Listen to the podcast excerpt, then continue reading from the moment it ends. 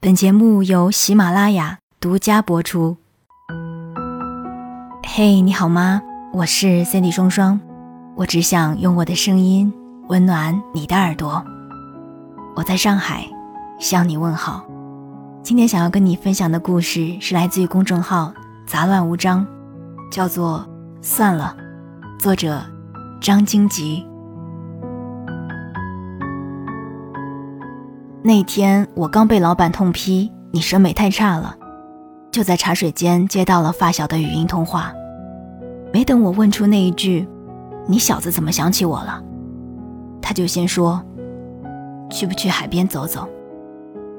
从小到大，发小都是那种计划极其缜密的人，所以他要么是失恋了，要么是失业了，不然都不会这样说走就走的。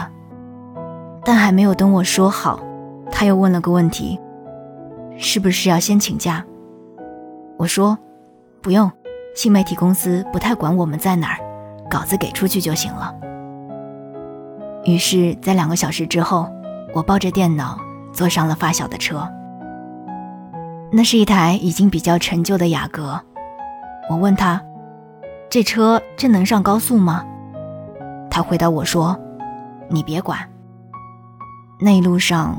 我们并没有聊多少，因为全程他都在单曲循环哈旭的第三人称，所以我猜测的并没有错，他的确失恋了。我问：“所以是失恋了？”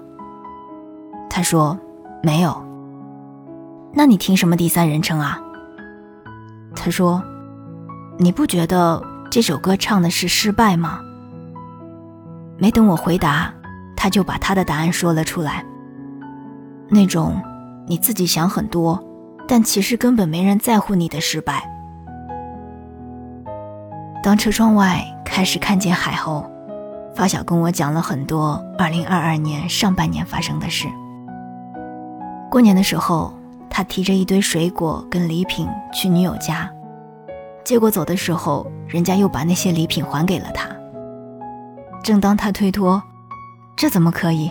都是一些心意的时候，女方父亲却突然很严肃地说：“哦，这边的习俗就是这样的，如果不想让人家误会，就还回去。”发小那一瞬间就知道那是什么意思了。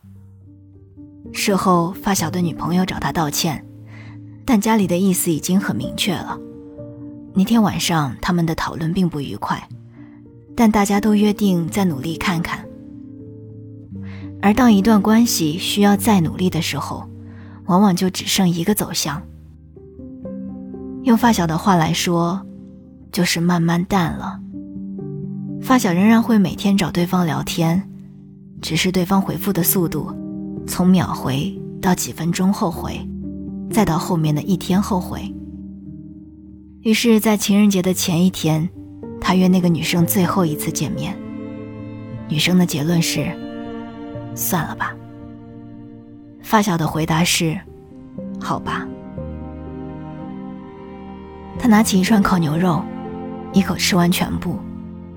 他说下面这段话的时候，嘴角全是油跟芝麻粒。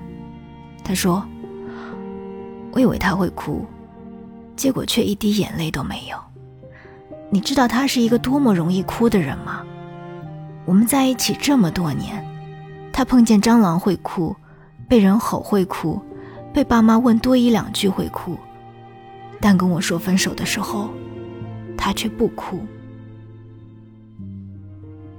我知道为什么哭在分手那晚对发小来说是一件很重要的事情，但我也清楚知道为什么发小那个爱哭的前女友在那晚一定不会哭出来，因为他在发小看不见的地方早就演练过几百遍，或许是洗澡的时候。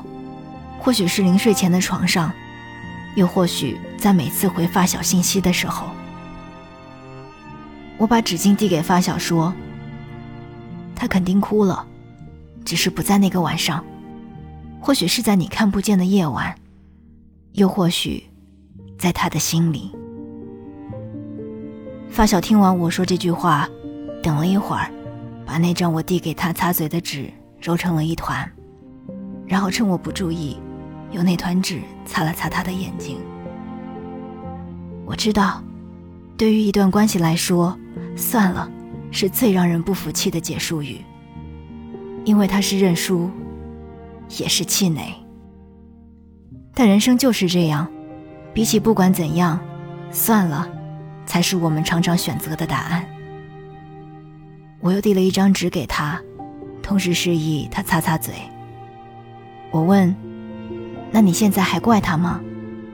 发小拿起纸巾擦了擦嘴角，然后将刚刚那团擦眼睛的纸巾跟这团擦嘴巴的纸巾揉在一起。他说：“不怪了。”我坐在发小的左侧，用右手手肘碰了他一下。还有，你也不能怪自己。发小一副难以置信的表情，看着眼前漆黑的大海，什么都没有说，眼里的眼泪却一直涌出来。我操！